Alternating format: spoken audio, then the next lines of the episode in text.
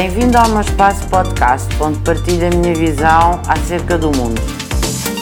Portugal tem-se vindo a afirmar cada vez mais como um destino internacional. Tradicionalmente, como sabemos, sempre fomos um destino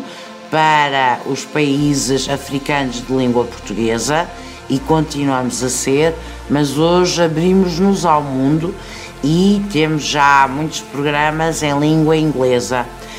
Tivemos uma mudança na legislação, que foi a aprovação do Estatuto do Estudante Internacional, onde os países da CPLP, naturalmente pelos laços históricos, sociológicos ou culturais que nos unem, têm um enquadramento legislativo muito específico, mas o estudante, o Estatuto do Estudante Internacional vem abrir o sistema educativo português para os estudantes internacionais de todas as latitudes e longitudes.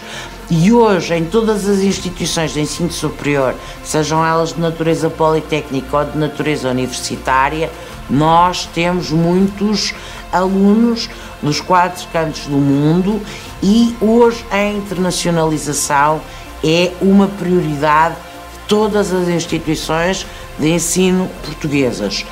Para além da participação no programa Erasmus, que todas participam e faz parte já do percurso escolar de todos os estudantes e professores do ensino superior, a internacionalização e a abertura para novos espaços veio trazer aqui uma grande lufada de ar fresco às instituições, veio trazer novos programas de aprendizagem e veio trazer uma nova maneira de ver o mundo.